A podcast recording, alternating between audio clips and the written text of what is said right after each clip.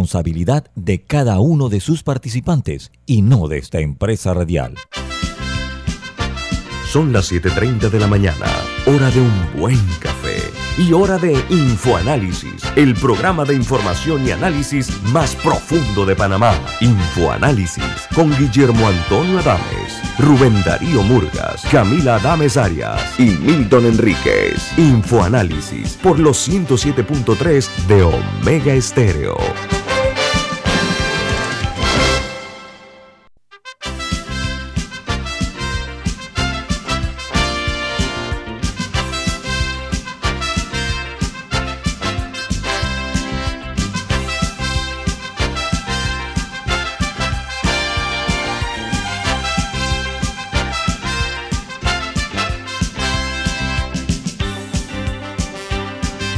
Buen día, saludos. Esto es Infoanálisis, un programa para la gente inteligente. Hoy es viernes, viernes 22 de abril del año 2022. Es un placer para nosotros eh, llevarles a ustedes los próximos 59 minutos de información y de análisis y de opinión aquí en Infoanálisis. Este programa es presentado por por Café Lavazza, un café italiano espectacular que usted puede conseguir en los mejores supermercados, puede pedir en los mejores restaurantes y también solicitar servicio a domicilio por internet a través de www.lavazzapanamá.com. Café Lavazza, un café para gente inteligente y con buen gusto presenta Infoanálisis. Bueno, recuerden que este programa se ve en directo, en video, a través de Facebook Live. También lo pueden sintonizar en el canal 856, canal de cable onda en sus televisores. De igual manera, en la app de Omega Stereo, disponible tanto en Play Store como en App Store, en Tuning Radio. Y también los programas de Infoanálisis quedan todos colgados en YouTube, en video, para que usted no se pierda ninguno de los que han pasado en las últimas semanas, meses, todos están allí en YouTube. Como es costumbre, damos inicio con las noticias que son primera plana en los diarios más importantes del mundo. Vamos a los Estados Unidos. El New York Times, su principal noticia, dice, Vladimir Putin reclama la, de manera prematura la victoria en Mariupol, pero la lucha persiste. El presidente ruso, tratando de presentar un éxito al pueblo ruso, canceló un asalto a una planta siderúrgica donde están precisamente concentradas las fuerzas ucranianas que resistían, pero dice que todavía no está bajo control ruso Mariupol. El Washington Post, su principal noticia de primera plana es Estados Unidos promete eh, más ayuda para la ventana crítica de la guerra. Dice que las vacunas, las, perdón, las bodegas de Europa están en crisis, las bodegas de alimentos están en crisis mientras la guerra continúa en Ucrania. Y el Wall Street Journal dice, Jerome Powell de la Fed, de la Reserva Federal, sella las expectativas de un aumento a la tasa de medio punto en el mes de mayo. También indicó que podrían eh, seguir los aumentos en fechas futuras a tasas similares. En China, el atasco en Shanghai puede paralizar la cadena de suministro de alimentos. Hay 500 barcos que están esperando para descargar los alimentos y otros servicios. Los analistas temen que la onda expansiva del confinamiento de Shanghai tenga efectos masivos en las eh, demandas eh, que requieren las cadenas de suministros a nivel mundial. Puede verse afectado el mundo por esta situación. Disculpen. En Argentina continúan los ataques de la señora Cristina Fernández de Kirchner, que ha redoblado su ofensiva contra la Corte Suprema de Justicia y reactiva los proyectos para reformarlas. Hay una guerra entre la señora Kirchner con el presidente presidente Fernández por el control de la Corte Suprema de Justicia. Y hablando de eso, un Tribunal de Justicia de las Naciones Unidas falla que Colombia eh, vulneró los derechos de Nicaragua en el Mar del Caribe y determina que Bogotá debe dejar de interferir en las aguas de la zona económica de exclusión de, de Managua. Y en Honduras, cientos de hondureños con las banderas celebraron ayer la extradición a Estados Unidos del expresidente hondureño Juan Orlando Hernández. Está acusado de cinco delitos, perdón, de tres delitos asociados al narcotráfico en los Estados Unidos. Y Rusia, un tribunal eh, ruso condenó ayer a Google por contenido sobre Ucrania. Dice que la multa es de 126 mil euros porque, por no haber eh, suprimido el contenido que ellos llaman contenidos prohibidos sobre la ofensiva rusa en Ucrania. Y Cuba y los Estados Unidos dialogan sobre la migración por primera vez en cuatro años. Dice que las reuniones sobre migración que anteriormente se realizaban dos veces al año se suspendieron como parte de la revocación de la administración de Donald Trump para eh, tumbar la apertura que hizo Barack Obama con Cuba y que condujo al restablecimiento de las relaciones diplomáticas en el año 2015. Mientras en Chile, un acto de agresión contra el presidente chileno Boris resulta ser que, dice, un hombre lanzó una piedra al presidente de Chile.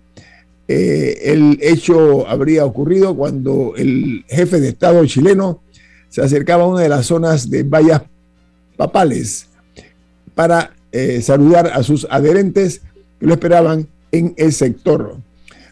Y en México se informa que el Chapo Guzmán entregó más de un millón de dólares al expresidente hondureño Juan Orlando Hernández para que le permitiera operar libremente en el país. Esto lo han dicho funcionarios de los Estados Unidos. Ya él eh, está en los Estados Unidos, el presidente Hernández, enfrentando la justicia estadounidense. Bueno, y CNN cerrará el servicio de streaming que comenzó hace apenas tres meses cuando se hizo un lanzamiento espectacular. Ayer el presidente de CNN eh, anunció que dejaban de operar o dejarán de operar este mes la cadena CNN Plus o CNN con una, con una cruz, ¿no? Esto eh, se conoció el día de ayer, una triste noticia, un golpe muy fuerte para esta importante cadena mundial. Mientras en El Salvador, el desuso de la mascarilla debe ser gradual, advierten los médicos, y recomiendan seguir usándolas en el transporte público y en ambientes cerrados y sin ventilación. Aunque hay menos casos, eh, dice que advierten de una falta de datos estadísticos que sean creíbles y que justifiquen esta medida del gobierno salvadoreño. Y, un paréntesis ahí, yo, yo personalmente yo espero que aún si liberan todas las medidas por coronavirus, ya, punto, que la gente sí la siga usando, si le pica la nariz, si, si está moqueando, si tiene síntomas de un resfriado común, que por lo menos las use, porque si algo probaron las mascarillas es que sí ayudan a disminuir eh, las enfermedades respiratorias, aunque sea una influenza o un resfriado común. Así que sí espero que, que nos quede esa costumbre de si, si nosotros sentimos que estamos resfriados, proteger a los demás con una mascarilla. Muy bien. Eh, continúo con los titulares de primera plana de los diarios eh, más influyentes del mundo. En Ecuador, el excontralor general de la Nación, eh, que lavó sobornos recibidos en bienes raíces, o sea, lo invirtió el dinero que recibió de los sobornos en bienes raíces, también lo hizo con tintorerías y la adquisición de restaurantes. Dice la nota que el estado de Florida, en los Estados Unidos, eh, está esperando para eh, que él eh, pueda ser sometido a la justicia. El, el, dinero lo lavó en Florida, en los Estados Unidos. Y se espera que el, detrás de estos sobornos que beneficiaron al Contralor General, él se llama Carlos Polit, él montó una estructura compleja e ilegal para lavar más de 8 millones de dólares en la Florida a través de sus familiares. en Costa Rica dice que 5 mil cuentas de acceso y del sistema de Hacienda estaban en manos ajenas hasta el día de ayer. La Contraloría costarricense advirtió y alertó al Ministerio de Hacienda sobre la vulnerabilidad en sus sistemas informáticos. mientras el gobierno acaba de ordenar actualizar el sistema y cambiar todas las contraseñas para convertir, combatir a los hackers. Eh, otra noticia de primera plana que comparto con ustedes esta mañana es eh, la siguiente. En Nicaragua reviven el aeropuerto Augusto César Sandino, pero lo que han revivido es un viejo cobro que había antes a las aerolíneas, pero se está haciendo ahora en medio de una creciente necesidad financiera que tiene Nicaragua. Dice que el régimen de Daniel Ortega, lejos de facilitar el retorno de todas las aerolíneas para ayudar a las finanzas, lo que está poniendo es más obstáculos a las aerolíneas. Recuerden que eh, aerolíneas de los Estados Unidos y otros países eh, se retiraron de Nicaragua eh, y bueno, ahora hay este obstáculo que está poniendo el gobierno de Ortega. Mientras en Uruguay, con su voto en la OEA, Uruguay logró que se aprobara suspender a Rusia como observador permanente hasta que el gobierno ruso no cese sus hostilidades y retire todas sus tropas y equipos militares de Ucrania. Esto es un paso importante que se está dando eh, en cuanto a la situación que hay entre Rusia y Ucrania. Yo repito, Putin se está convirtiendo en un paria porque está siendo eh, sacado de todos los estamentos que hay, todas las organizaciones internacionales, etcétera, pero no es él la que va a sufrir y el que va a sufrir es el pueblo ruso. No sé si hay otra internacional, Camilo Milton. Camila, eh, bueno, mencionaste Florida, eh, donde parece haber eh, un conflicto entre el gobernador Ron DeSantis y Disney, porque se pasó esta, esta ley que ahora él, él la va a firmar seguro en los próximos días, eh, para eliminar un eh, estatus especial que tenía la compañía de Walt Disney en Florida, que básicamente les permitía tener como su propio distrito especial, donde está el parque. Ellos tenían sus propios bomberos, tenían sus propios, podrían controlar las utilidades ellos, separados de los retos de los distritos y una serie de otras cosas. Que fue, parte, que fue parte de la razón por la que ellos decidieron establecer el parque ahí, es una, este, distrito especial existe desde 1967 y sí les ha ahorrado a ellos seguramente millones de dólares en impuestos y otros temas.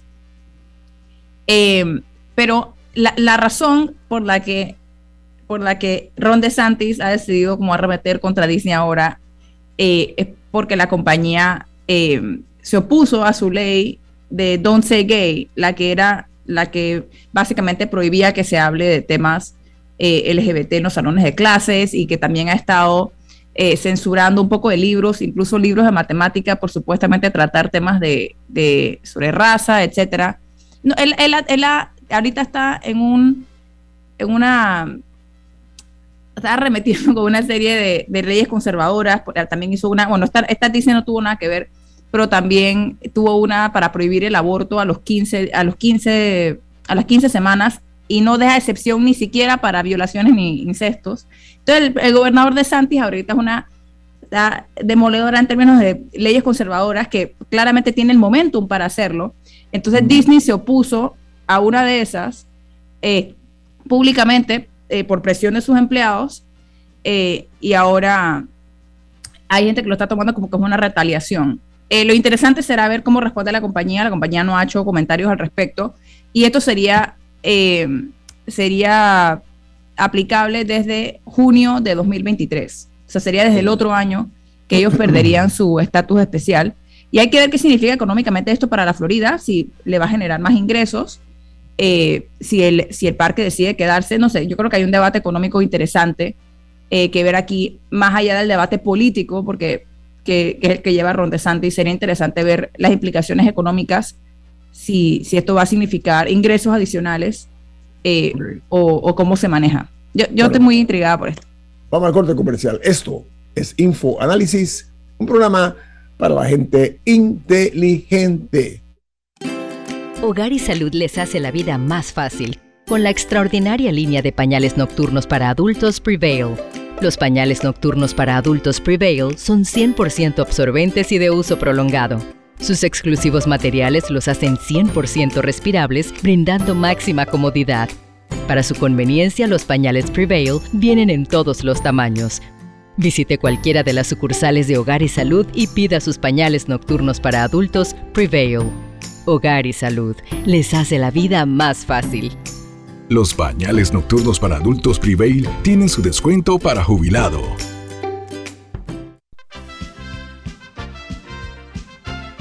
La gente inteligente escucha InfoAnálisis.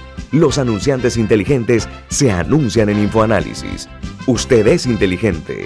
Llame al 269-2488 y todos lo sabrán. Infoanálisis, de lunes a viernes de 7 y 30, 8 y 30 de la mañana, en donde se anuncian los que saben.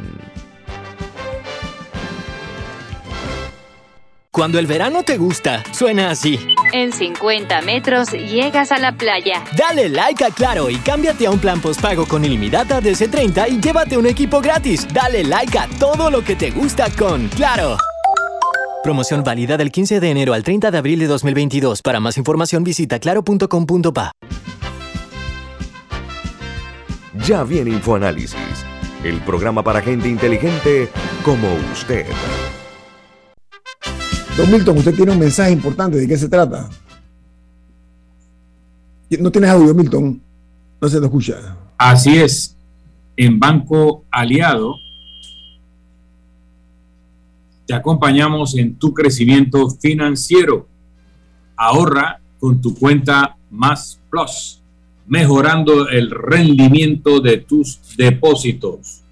Banco Aliado, tu aliado en todo momento. Visita la página web de Banco Aliado en www.bancoaliado.com y también puedes seguir a Banco Aliado en las redes sociales como arroba Banco Aliado. Banco Aliado, tu aliado en todo momento. Esta mañana nos acompaña la abogada y la directora ejecutiva de Transparencia Internacional, capítulo de Panamá, Olga de Ovaldía. ¿Cómo está Olga? ¿Cómo le va? Bienvenida. Muy bien, gracias. Buenos días a todos. Olga, eh, la visita que recientemente realizó a Panamá el secretario de Estado Anthony Blinken con el señor Mayorga, que es el encargado de Homeland Security en los Estados Unidos, se trataron temas eh, varios, diversos, la migración, pero también eh, en el tapete, o sobre el tapete, estuvo el tema de la corrupción. ¿Usted sería tan amable de decirnos algunas cosas que nos hayan hablado hasta ahora de esta reunión, sobre todo más de fondo que de forma, Olga? Bueno, creo que, creo que se ha reseñado bastante en los medios, no sé qué cosa nueva pueda añadir a lo que, a lo que eh, a lo que ya se ha reseñado. Fue una reunión, creo, creo que lo más importante aquí, y buenos días Milton, Camila, la verdad que un gusto verlos, Roberto. Em, eh, creo que aquí lo más importante, siento yo, eh, Guillermo, es el mensaje que manda. Porque en una reunión de, de 45, casi una hora, en una agenda tan ocupada como la del secretario de Estado cuando vino, que estuvo 48 eh, horas en el país, eh, con una agenda muy importante de trabajo, porque el tema de la crisis humanitaria en las Américas por la migración eh, no es poca cosa. Y nosotros somos uno de los países que aunque no lo veamos todos los días en los periódicos y acá en la, en la urbe, no nos estemos enterando, 120 mil personas pasaron por Darien el año pasado eh, y tenemos una situación de, de realmente, eh, es una cosa trágica, es una cosa sobrecogedora. Y aquí ya te hablo con otro sombrero, que es que yo soy voluntaria de la Cruz Roja Panameña, estoy en el Comité Central y casualmente esta semana hablaba con, o me comuniqué con el presidente eh, de la Cruz Roja y, y, la Cruz Roja ha hecho un trabajo heroico en, en Darién, pero no, no hay ni siquiera, o sea, no estamos comenzando a cubrir ni, ni una centésima parte de lo que en realidad esa crisis humanitaria está generando. Esa crisis humanitaria está íntimamente relacionada a los cuadros de corrupción y narcotráfico y crimen organizado en las Américas, que hoy día están totalmente entronizados con la corrupción política. La corrupción política hoy día en casi todos los países de América Latina, para no decir todos, se están sirviendo en poca o en mucha medida del dinero que sale de la, del crimen organizado y el crimen organizado se está sirviendo de los accesos y lo que le permite esa, esa penetración de los sistemas políticos y gubernamentales. Entonces ya no se pueden separar. Y yo creo que esa política de los Estados Unidos quedó muy, muy clara en el memo de la Casa Blanca del 3 de junio del año pasado, eh, lo han puesto como uno de, de, los ejes de trabajo de la administración Biden. Y siento que, esa, que de, esa agenda, con, estaban aquí todos los, los, ministros de Relaciones Exteriores de las Américas, que él saque una hora y diga, yo quiero escuchar la otra voz, quiero saber qué piensa la otra mirada. El sector no gubernamental que está tratando de promover la transparencia y luchar contra la corrupción en este país.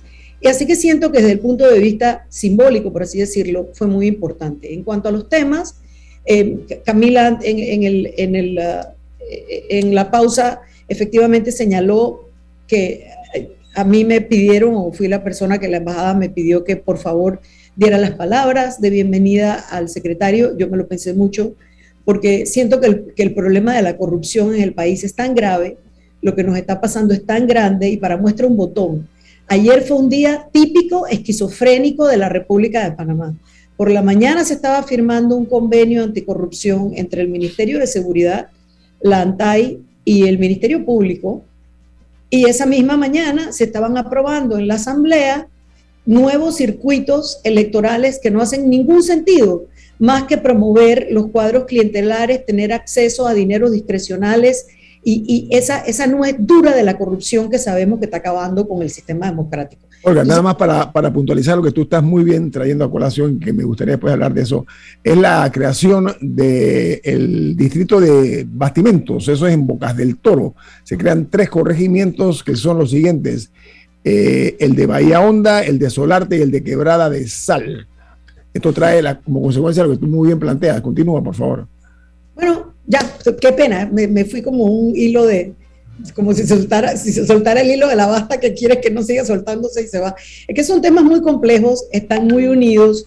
Em, durante esa reunión, ya que lo preguntaste específicamente, cada una de las organizaciones que estábamos ahí representadas, pudimos decirle al secretario en, breves minutos cuáles, cuáles eran los problemas que vemos más críticos y los impedimentos más grandes que tenemos para trabajar en ello. Y había tres, lo que le llaman ellos eh, campeones anticorrupción o, anti-corruption champions, eh, que han recibido eh, méritos y reconocimientos por parte del Departamento de Estado, uno de Guatemala, uno de, una de Ecuador y uno de, de, Venezuela, y realmente donde tenemos que mirarnos es en el espejo del exfiscal guatemalteco que estuvo aquí.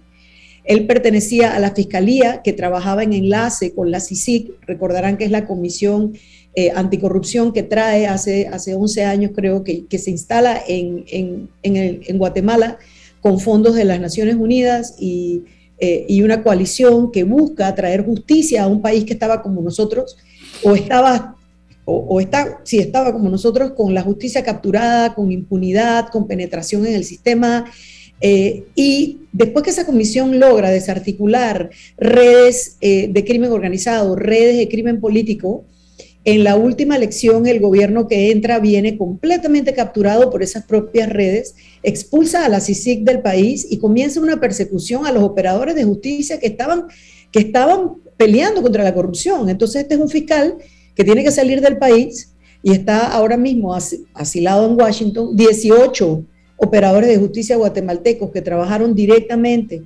en, esa, en esa lucha directa contra la corrupción, ahora son perseguidos por la corrupción desde el propio sistema. Yo creo que ahí nosotros que ya estamos viviendo esto del hostigamiento judicial a todo nivel, civil y penal, por parte de políticos corruptos, por parte de, bueno, políticos con posibles actos de corrupción, porque por ahí viene la demanda, eh, este, eh, tenemos que mirarnos en ese espejo, porque al final, y yo sé que este es un tema que no es popular, entre comillas, todo comienza y termina por la, por la justicia y la certeza del castigo.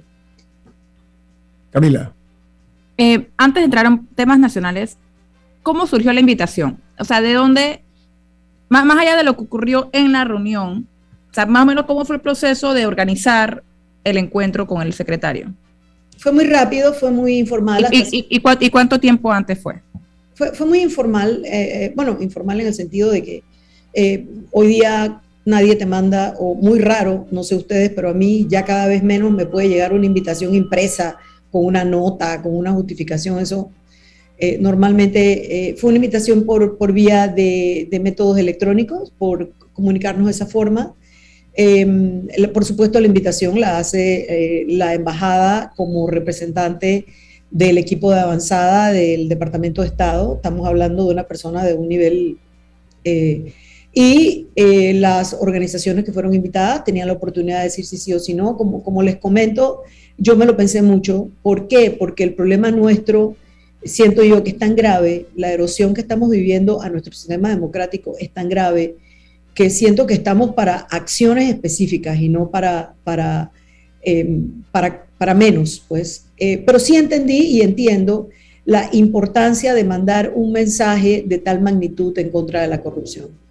Bueno, y en estos días, ahora que hablaba un poco de, de las acciones, ayer, por ejemplo, se dio la extradición de Juan Orlando Hernández, expresidente de Honduras, a Estados Unidos por presuntos vínculos con el con narcotráfico.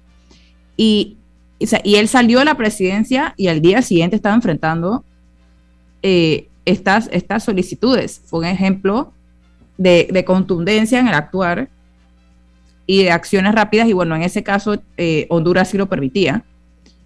Pero, ¿cómo, ¿cómo evalúas también esta semana, si tú hablabas de como de torbellino que se está dando? También se anunció el caso Pandeportes, eh, se habló de un llamamiento a juicio en el caso Pan Deportes a, a varios exdiputados y, y exfuncionarios, creo que son 10, entre ellos los diputados Jaime Pedrol y Adolfo Valderrama. Ahora en el mes de mayo eh, tenemos eh, audiencia, creo que es de New Business, eh, y también tenemos, bueno, ya en Estados Unidos la lectura de sentencia de los hermanos Martinelli y Linares, o sea, hay una serie de cosas pasando. Y tenemos las audiencias de Odebrecht que van a comenzar, al menos están en la agenda, eh, que van a iniciar. Eh, sí, y, además yo sumaría eso, Camila, el, como estos aires, así como un viento de verano que nos ha pegado con la nueva administración de la Corte Suprema y la, eh, algunos de los trabajos internos que se están haciendo hacia fortalecer la institución, comenzando por el tema de, de comenzar, después de del 2015 acá, ¿cuántos años son? Es que yo soy abogada, yo no sé sumar. Siete. siete años. Ni, multiplicar. O sea, hace siete años que se pasó la ley de carrera, de carrera judicial, eh, que es uno de los, de los eh, digamos, de los, de los hitos sólidos comprobados a nivel internacional que pueden generar en el operador de justicia ese momento en el momento que tienen que hacer su trabajo, de la independencia que requieren para tomar esas decisiones tan difíciles que tienen que tomar. Entonces, eh, eh, ¿cómo, lo veo? Veo que en un país donde la, Contraloría General de la República, ya llevamos varias administraciones con, contralores que, que, parecen no entender su rol de fiscalización y en algunos casos hasta abandonarlo y en algunos casos hasta ser cómplices, las responsabilidades legales eh, penales que están involucradas en los funcionarios que, hacen estos abusos deben ser eh, perseguidas por la ley, independientemente de la, de, la, de la búsqueda de recuperación de los bienes o los dineros. Es decir, hay, hay actuaciones que deben ser perseguidas. Y por supuesto que es buena noticia que vaya a haber una audiencia, es buena noticia que los casos comiencen a moverse. Eh, sin embargo, creo que igual la población en general, especialmente porque todos los temas legales, eh, cuando entran al, idioma ese legal y a los tecnicismos, generan en las personas un rechazo que a mí siempre me sorprende, pero eso genera también como una especie de, de impotencia en el ciudadano.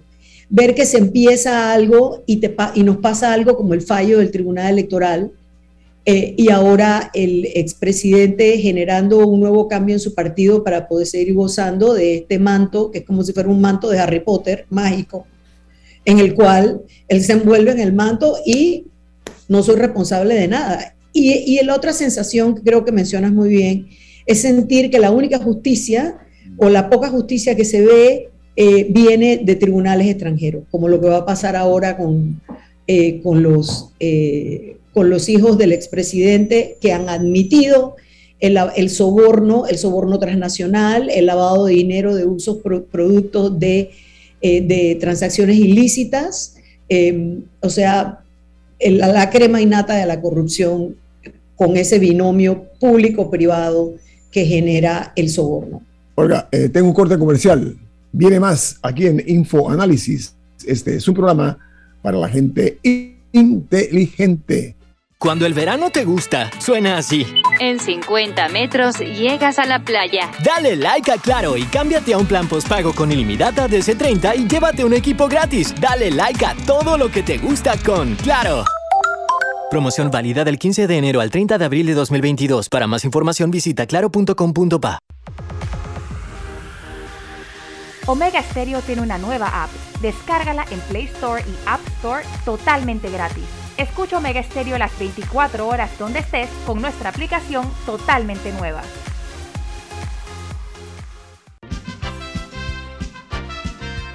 Ya viene InfoAnálisis, el programa para gente inteligente como usted.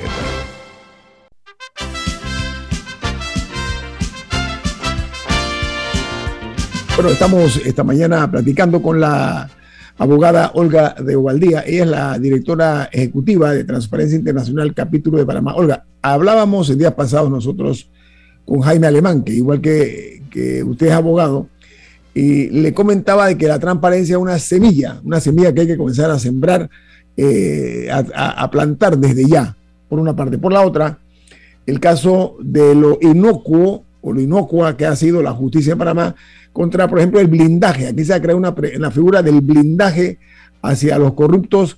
Está el pillaje, eh, que también somos víctimas de eso conforme a lo que se ha ido denunciando.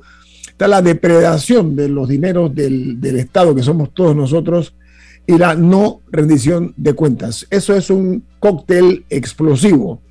Los Estados Unidos están mirando con mucho detenimiento a Centroamérica y me explico, hay tensiones con Guatemala, por lo que acabas tú de decir, el caso de los fiscales, etcétera.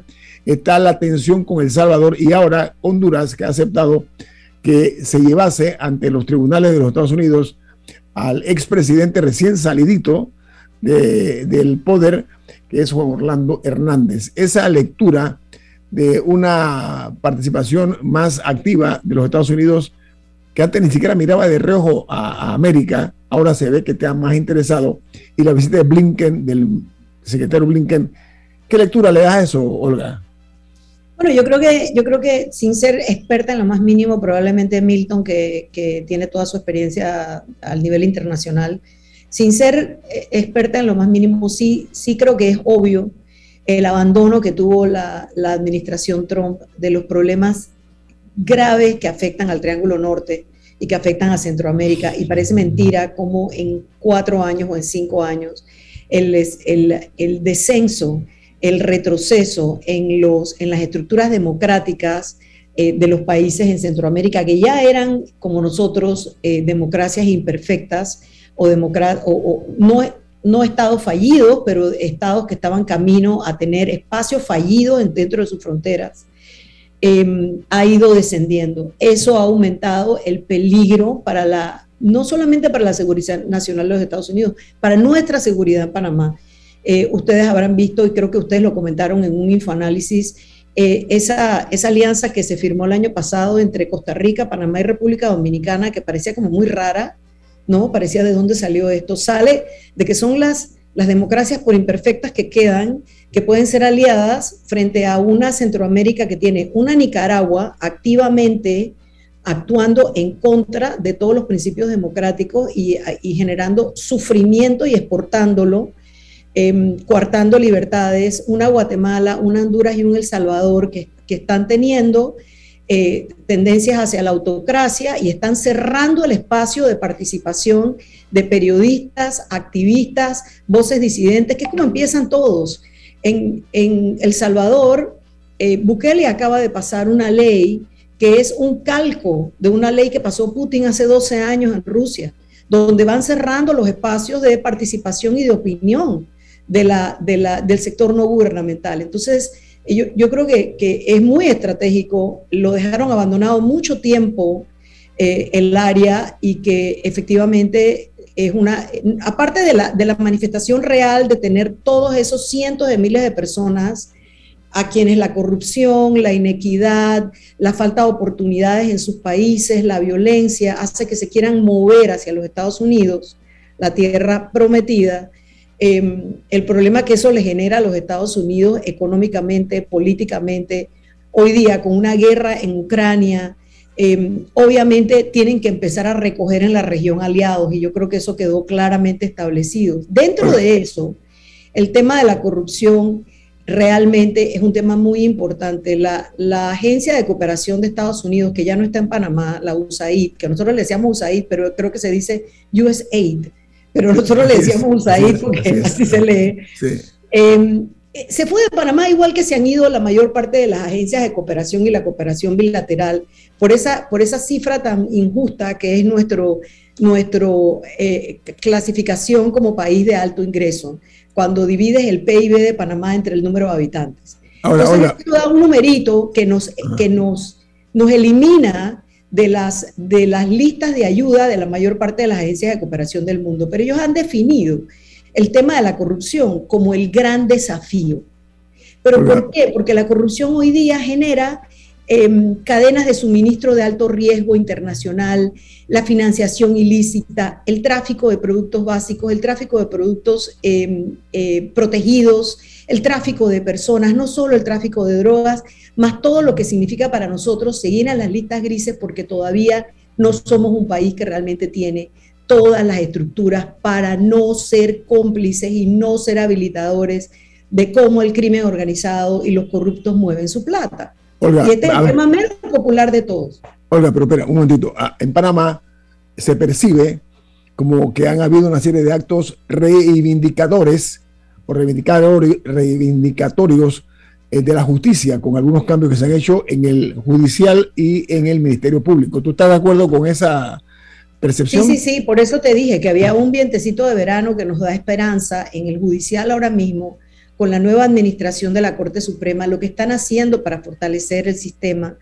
Em, viene un nombramiento adicional. Ya tenemos cinco jueces de la Corte Suprema que no tienen, perdón, sí, cinco jueces que no tienen nexos conocidos, ni de negocios, ni personales, ni partidarios, o sea, operadores de justicia que por lo menos a simple vista pareciera que pueden ser personas independientes y están actuando como tal ahora mismo. Viene un nombramiento nuevo. Ese ha sido, y eh, cuando nosotros hacemos la, la, evaluación de cómo se ha cumplido el reto por la transparencia que el, que el presidente Cortizo aceptó antes de las elecciones con nosotros y otras organizaciones, el único renglón de ese reto por la transparencia que se ha cumplido es el, compromiso de nombrar operadores de justicia independientes sin conflictos de intereses conocidos. Entonces, si hacia allá vamos caminando, realmente eh, es el momento, eso da esperanza. Otro, otro tema que mencionaste, Guillermo, es el tema del uso de los recursos públicos. Nosotros en la Fundación, a través de la estructura nacional de gobierno abierto, eh, logramos firmar el año pasado un compromiso con el Ministerio de Economía y Finanzas a través de la Dirección de Presupuesto Nacional para que el país comience a caminar hacia los estándares de presupuestos abiertos, que es un estándar internacional que de las Américas, solo que creo que somos el penúltimo país que no lo tenemos. Nosotros tenemos una forma de hacer el presupuesto nacional y de no rendir cuentas sobre él, que es de la edad de piedra. Eh, es, una, es un tipo de, opacidad fiscal que ya ha quedado en el pasado y que todas las toda la comunidad internacional, cada vez que nos prestan plata, Blanco Mundial, FMI, CAFB, todos en la OSD, todos en las recomendaciones al MEF le dicen tienen que cambiar su sistema de hacer presupuesto, tienen que pasar adoptar los esquemas de presupuesto abierto. Es lo mismo que los esquemas de parlamento abierto en la, en la Asamblea y de alguna manera la poca voluntad política tiene a Panamá estancada en esos avances. Todo eso, em, eh, también hay, hay unos principios que le llaman de justicia abierta, todo eso al final requiere una voluntad política, porque hay una parte técnica que no es sexy, nadie quiere hablar de ella. La parte técnica normalmente no lo puedes presentar ante un votante en 18 meses, pero es lo que el país necesita para el cambio hacia la transparencia.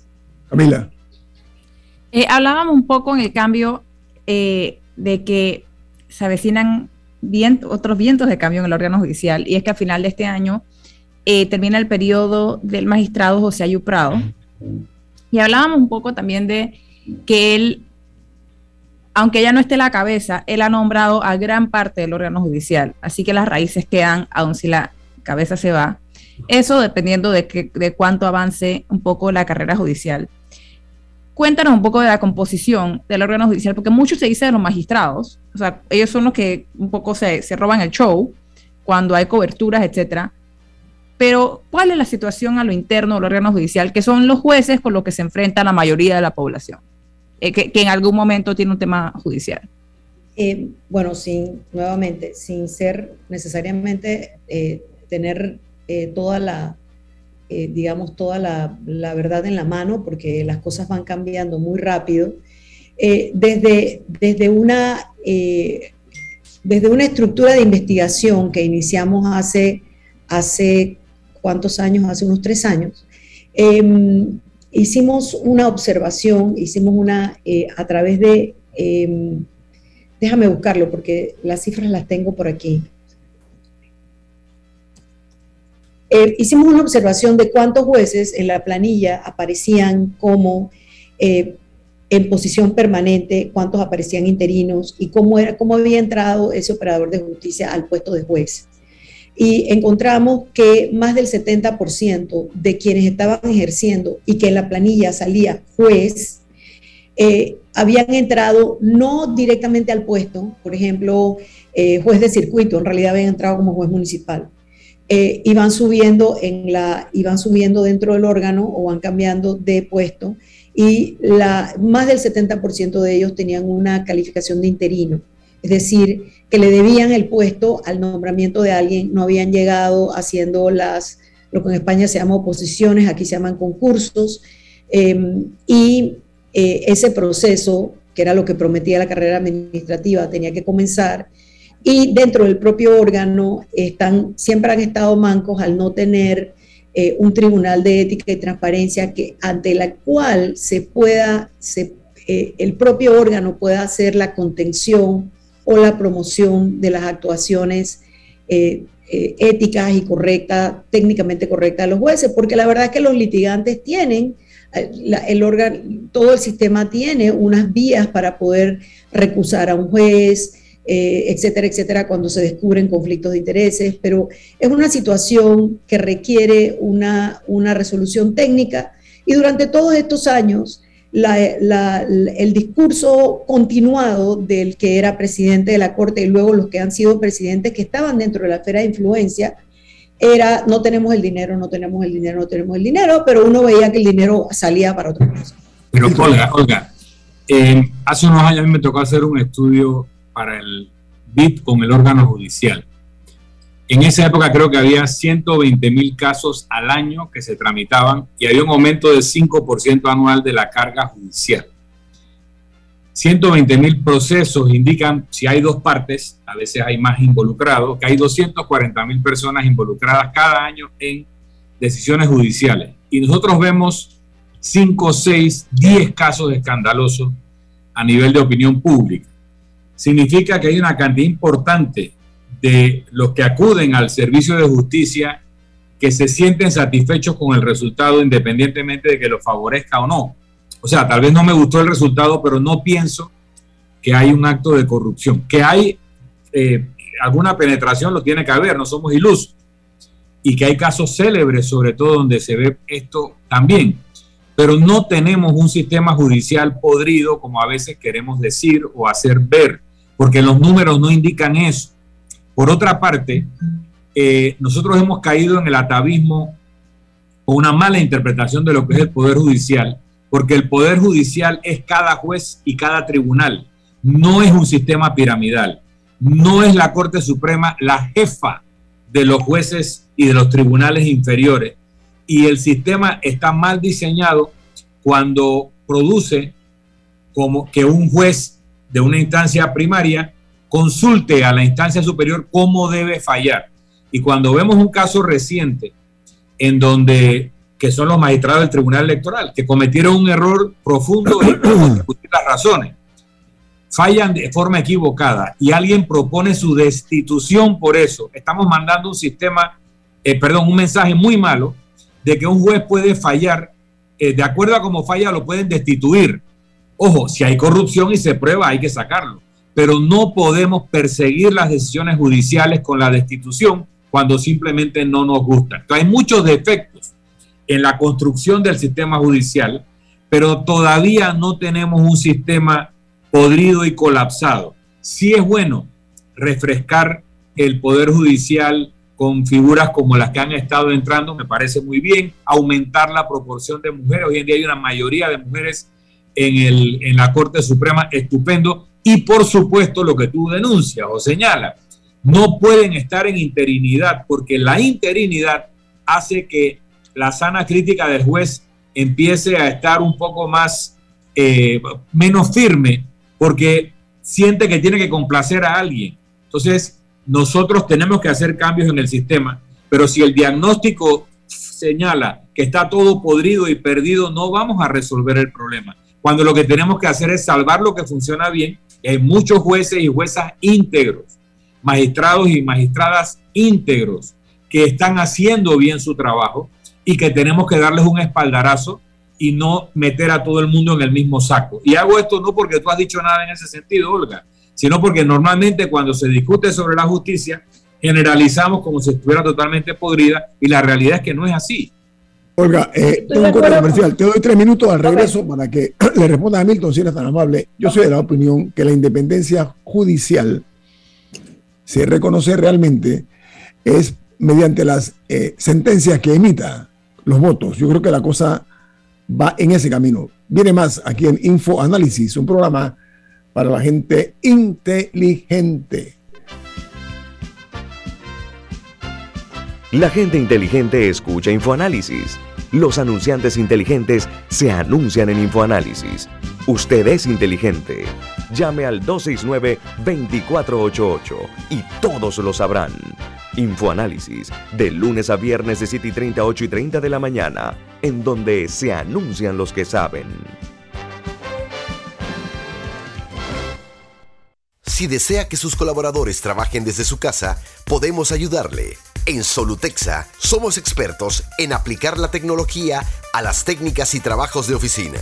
Contáctenos en solutexa.com.pa o al 209-4997.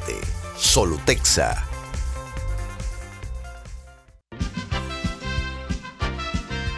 Ya viene InfoAnálisis, el programa para gente inteligente como usted.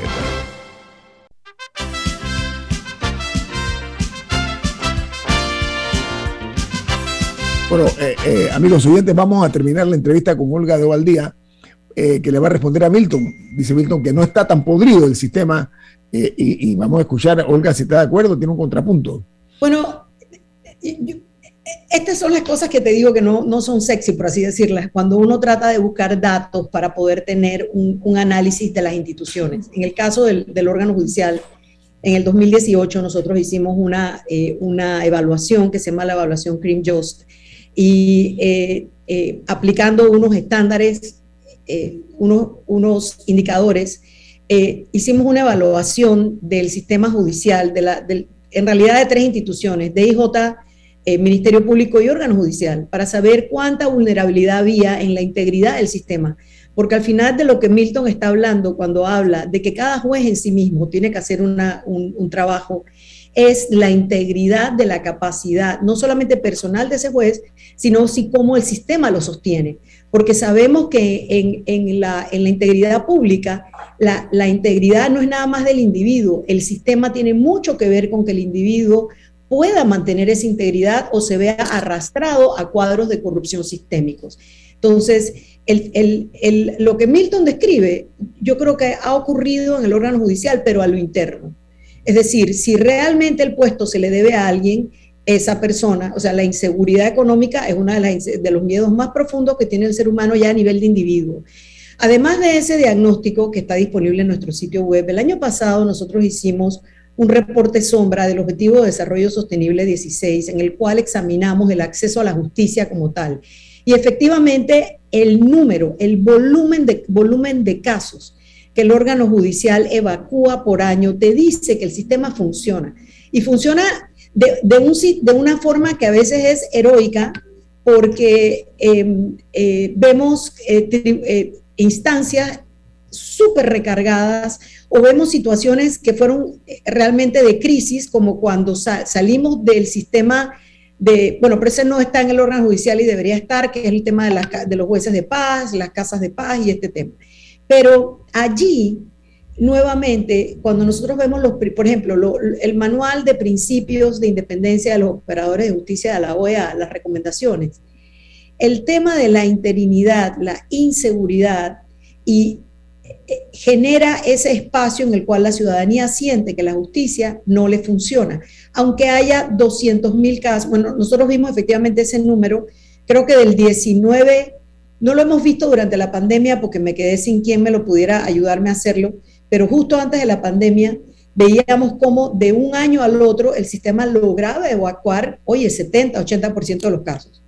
Habiendo dicho eso, en nuestra medición del acceso a la justicia, también tenemos que en Panamá hay una brecha enorme entre los casos criminales que vive la población en el día a día y cuántos se llegan a judicializar. Cuántos la población siente que puede llegar, poner una denuncia eh, y que eso va a llegar a un caso y se va a condenar un culpable. Allí es una proporción también terrible, como de, de 10, dos casos. Y también cuando hay eh, eh, denuncias contra los jueces, o dentro del propio Ministerio Público, cómo un ciudadano cualquiera puede llevar la queja que tenga contra ese funcionario, cómo puede eso evacuarse. Todo eso cuando uno lo mide, te das cuenta que efectivamente tenemos un sistema que requiere para pasar a la transparencia y a la modernización mucho trabajo, que es un trabajo a largo plazo. No es algo que se puede decir, ok, este año yo lo resuelvo así. Eso requiere planes probablemente de 10 años, que requieren una voluntad. Y por eso órganos como el órgano judicial, que sí tienen una, que no están supeditados a un ciclo electoral, son espacios donde ojalá quienes están llevándolo tuvieran esa, esa visión a largo plazo y no cortoplacista. Y sé que el tiempo se acabó y yo también me tengo que ir, que tengo una reunión muy, muy agradecida con ustedes por la oportunidad de hablar esto a profundidad. La paciencia la paciencia es el, arte de la esperanza. Yo tengo la esperanza de que esto va a cambiar, para que sepa. Que tengas buen día, Olga, eres muy amable. Gracias a ustedes, gracias. Bueno, tenemos esta mañana, eh, complementando con Olga de Ovaldía, a la periodista Alexandra Siniglio.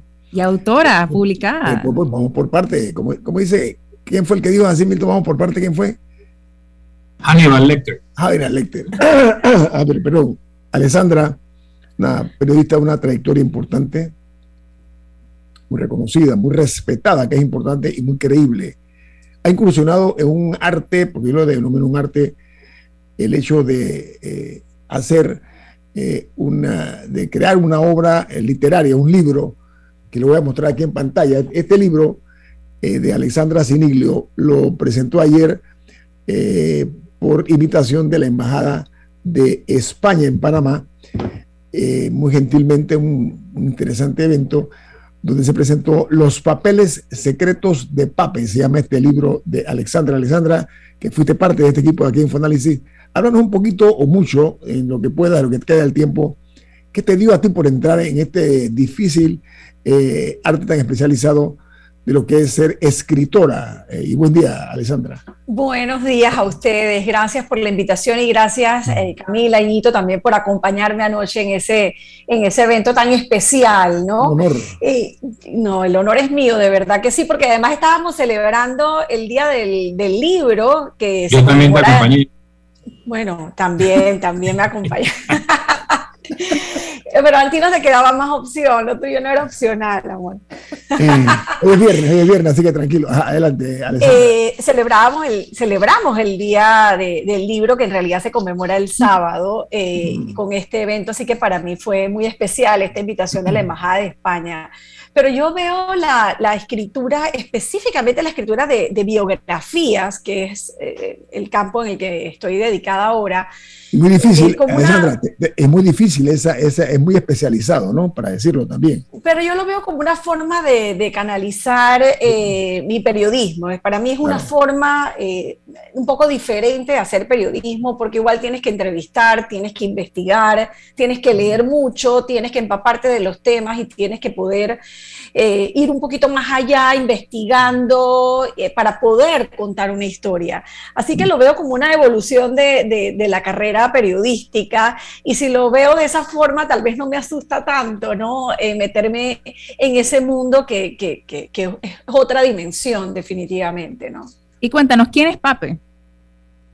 Bueno, Pape eh, es un señor que, húngaro, judío húngaro, eh, sobrevivió a la guerra, bueno, es una historia tiene problemas con el audio. Eh, pero que murió en 2017, murió en 2017 y y al morir a los 98 años dejó escondidos en una caja fuerte un, cientos de documentos, papeles, fotografías y, un archivo muy detallado que contaba muchos aspectos no solo de su vida, sino de la vida de su familia.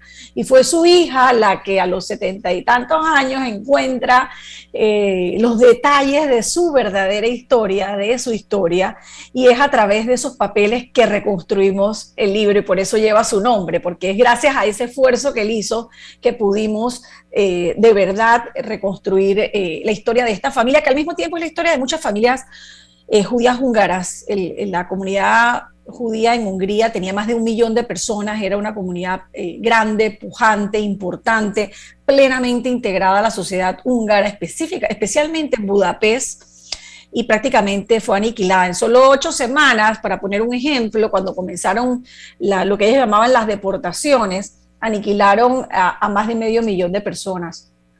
O sea, de, cada uno de cada dos, a mitad. Así es, así es. Eh, eh, te, cortaste al inicio, pero básicamente es la historia de un judío húngaro y de cómo logró salvar a su familia eh, en la Segunda Guerra Mundial.